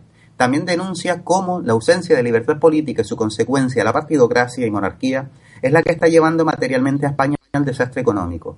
Dos aspectos interesantes. El aspecto material hoy día, un desastre, y la libertad de que la nación, el legislativo, sea la que haga leyes económicas para, para progresar. Sea esto o no una cuestión ideológica. En democracia formal, cualquier ideología será buena o mala en la medida que lo decidan los votantes y por esto electores. Desde luego, una cosa son las reglas de juego y otra cosa son las jugadas, como nos ha explicado muchas veces don Antonio García Trevijano. Y en el tenemos hoy, como no tenemos una forma democrática, pues la materia aún más se desordena. Desde luego. Bien, seguimos en Miedo a la Libertad por don Pedro Manuel González, nuestro querido Pedro, el miércoles 9 del 12. El miedo a la libertad es el título de un libro maravilloso de Eric Fromm, donde desarrollaba un concepto que es el estado de separatidad, donde el autor Eric Fromm desarrolla básicamente la necesidad del ser humano de superar la angustia de sentirse solo frente a la masa y por esto se une a ella. En este artículo, Pedro habla del miedo que los medios usan a través de las consignas de partidos políticos para, en definitiva, sin control de los poderes del Estado, sumir a las masas en el Estado. Ese miedo a la libertad se plasma en la aceptación de las reglas de juego de todas las personas que votan. Como siempre, Pedro, muy brillante. Todo un maestro. ¿Qué más hay por ahí? Una oligarquía temerosa de un solo hombre por Raúl Sejudo González el jueves 10 del 2. Este artículo de don Raúl pone en evidencia la deslealtad del Estado de partidos con una persona que es leal a la causa de la libertad política y la razón del discurso cuando dice alto y claro que Cataluña es España. En este artículo se alaba y admira la figura de don Antonio, un señor que con valentía y con sus 88 años se enfrenta a toda la oligarquía. Por suerte no está solo, estamos con él. Este artículo está lleno de satisfacción por nosotros y de valentía para acometer el destino que nos toca, defender la unidad de España. Para conquistar la libertad, sin ninguna duda. Justicia legal versus justicia popular por don Pedro Manuel González el viernes 11. La justicia democrática es puramente material, entendiendo que no puede haber justicia que sea democrática, entendida socialmente, es decir, consecución de igualdades. La justicia en democracia es la aceptación de las mismas reglas de juego para todos y la justicia, es decir, las leyes, serán hechas por los legisladores eh, elegidos en democracia formal. Nos habla don Pedro de un concepto que los que no sabemos de derecho lo entendemos muy fácil, justicia positivizada Entiendo que esta es por sí misma, por sus valores positivos de independencia y no injerencia, con lo cual por sí misma, como poder casi nulo, tiene la facultad de no estar sujeta a ideología y sí al cumplimiento de las leyes. Muy bien. Seguimos. Venga. Honor y Mónada por Juan Antonio Pérez García el sábado 12. En este artículo se incide en el concepto, en el concepto de representación, donde esta sucede y existe una vez España tenga distritos uninominales con capacidad, capacidad de revocatoria del elegido. Demuestra con textos de autores que en España el reparto proporcional no tan solo no es democrático, sino antidemocrático. Por esto, en su artículo, uno deduce fácilmente que todo aquello que no sea lo que el autor dice sobre la representación, una vez demostrado y por la oposición verdadero o falso, lo que existe en España no es representativo, con lo cual admitir la lista de partidos es ayudar a lo falso. Las listas de partidos son el enemigo número uno de la libertad política y desde luego son las que blindan este régimen de, de partidos. Los partidos sin listas de partidos no son nada. Efectivamente, y por eso eh, don Daniel Fernández Arias, también en relación con lo que acabas de decir, escribió un artículo titulado Los Inhumanos, el sábado 12 del 12. Muy buen artículo de don Daniel, el cual simplemente por su extensión es difícil de resumir en pocas palabras.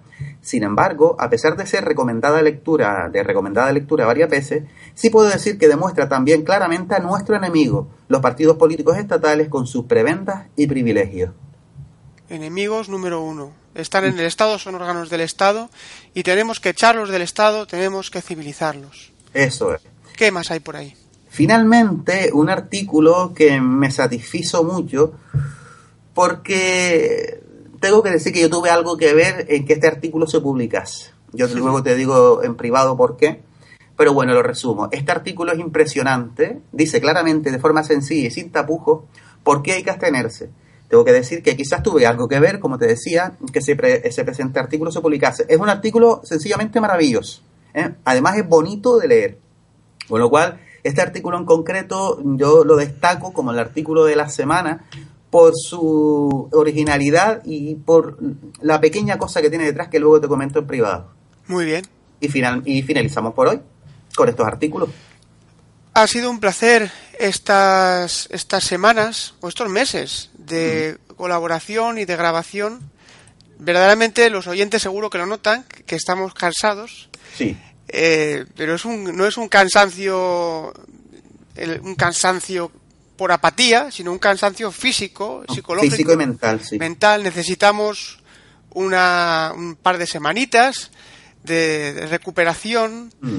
eh, vienen, las, vienen las navidades, la acción y la lucha por la libertad no se detiene, vamos a seguir cada uno, Eliodoro, yo, eh, todo, Manu Ramos, todos desde nuestros, en nuestros lugares de donde vivimos, vamos a seguir difundiendo en las redes sociales, vamos a seguir trabajando por la libertad política, pero el programa Repúblicos en Acción descansa.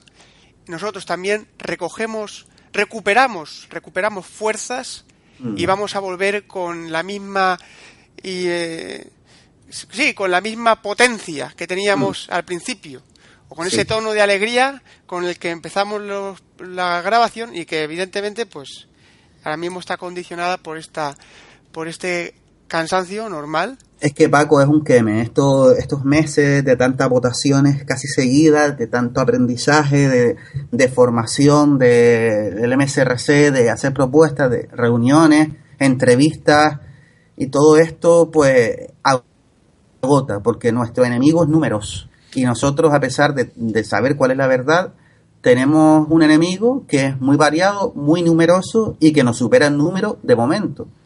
Con lo cual, el trabajo resulta agotador, muy satisfactorio, pero agotador. Y sí es cierto que necesitamos un pequeño descanso. Yo también seguiré, evidentemente, a partir del día 15 de enero grabando contigo. Sin embargo, yo a partir del día 22, 23 de diciembre, yo me tomo un descanso también durante un tiempo de estar tanto tiempo pues pegado defendiendo eh, de forma eh, hiperactiva, no activa, sino que yo hasta ahora hiperactiva de la extensión. Estaré un momento de defensión pasiva y luego ya iré poquito a poco pues se- siguiendo seguir luchando por lo que es la libertad política y sobre todo el objetivo inmediato es seguir difundiendo la abstención.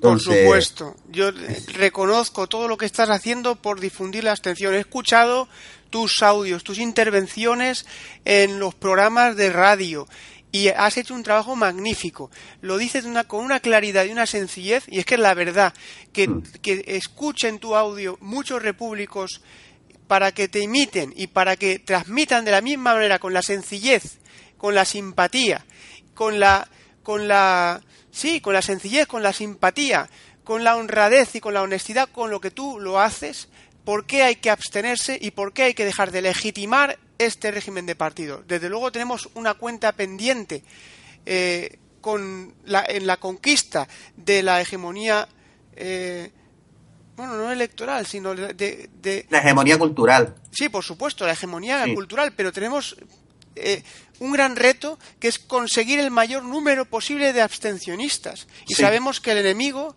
está delante de nosotros. Mm. Son todas aquellas personas que voluntariamente, o sea, que son conscientes de que son corruptos y participan y mantienen este régimen corrompido de partidos y aquellos que todavía pues no lo saben, no se dan cuenta que cuando van a votar están votando su esclavitud están votando su falta de pensamiento, están votando su servidumbre y están votando incluso hoy día la destrucción de su nación.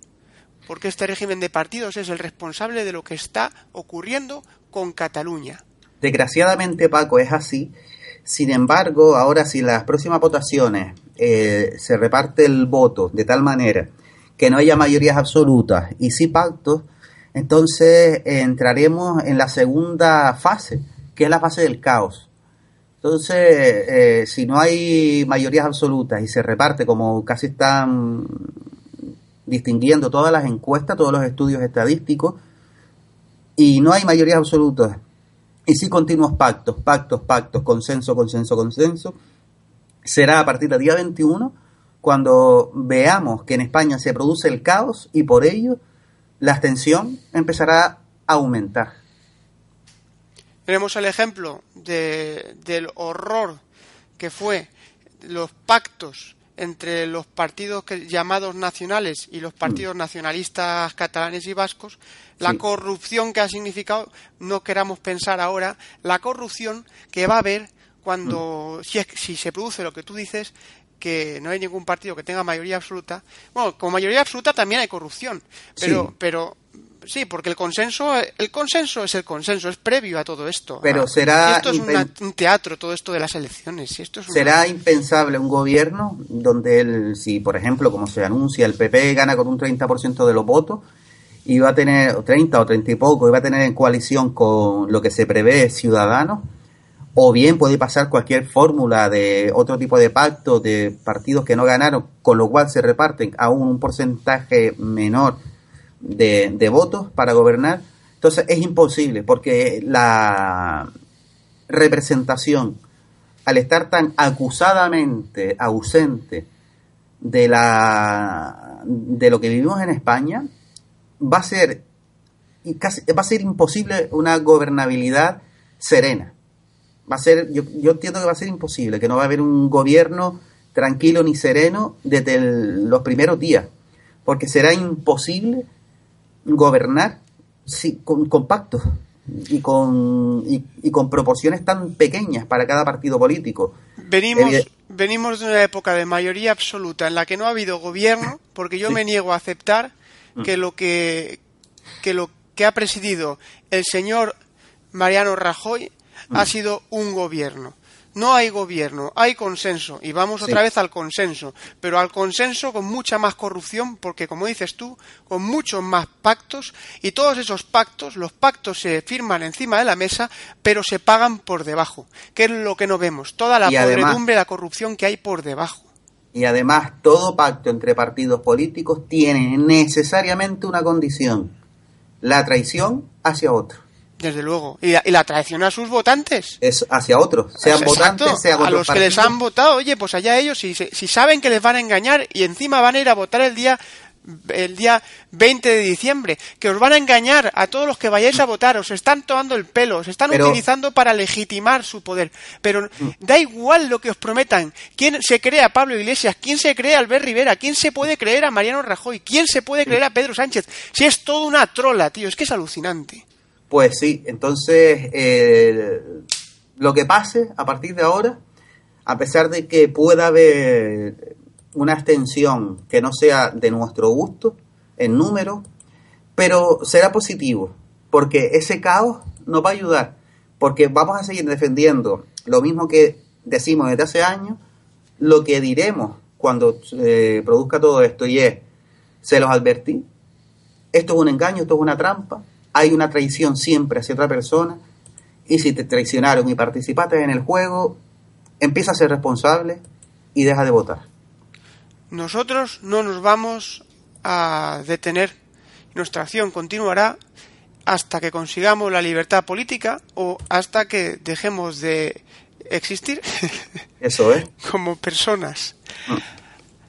Ha Pues sido don Paco, un placer estos, estos meses de grabación, Eliodoro. igualmente. Te deseo una feliz Navidad, una feliz salida y entrada de año, aunque fuera de la radio eh, seguimos Mm. en contacto directo. Sí.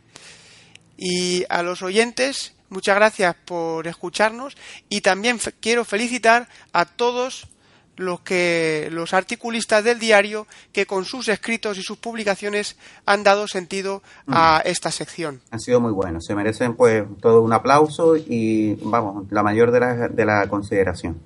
Con ellos hemos aprendido mucho. Eliodoro, felices fiestas y Igualmente, volvemos en enero. volvemos en enero, don Paco. Un abrazo. Otro para ti.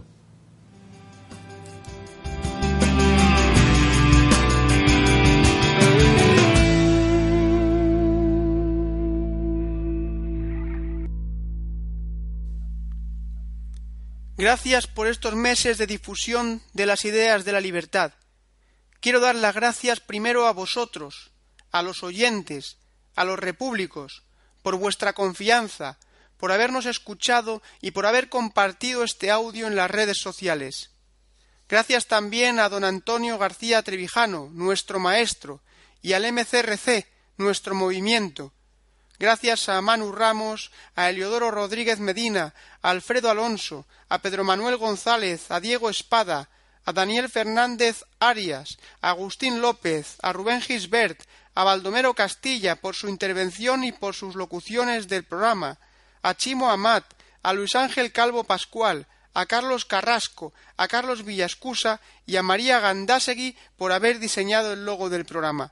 Gracias también a Alba, que respondió a nuestra llamada cuando solicitamos que nos enviarais vuestras grabaciones para las posibles locuciones. Espero no haberme olvidado de nadie. Os invitamos a que visitéis nuestra página en Facebook y a que nos sigáis en nuestra cuenta de Twitter. También podéis escribirnos a repúblicosenacción.com.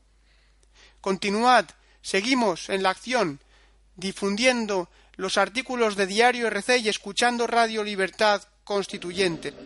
Repúblicos en Acción descansa, pero la libertad política no, porque la libertad política viene en nuestra busca.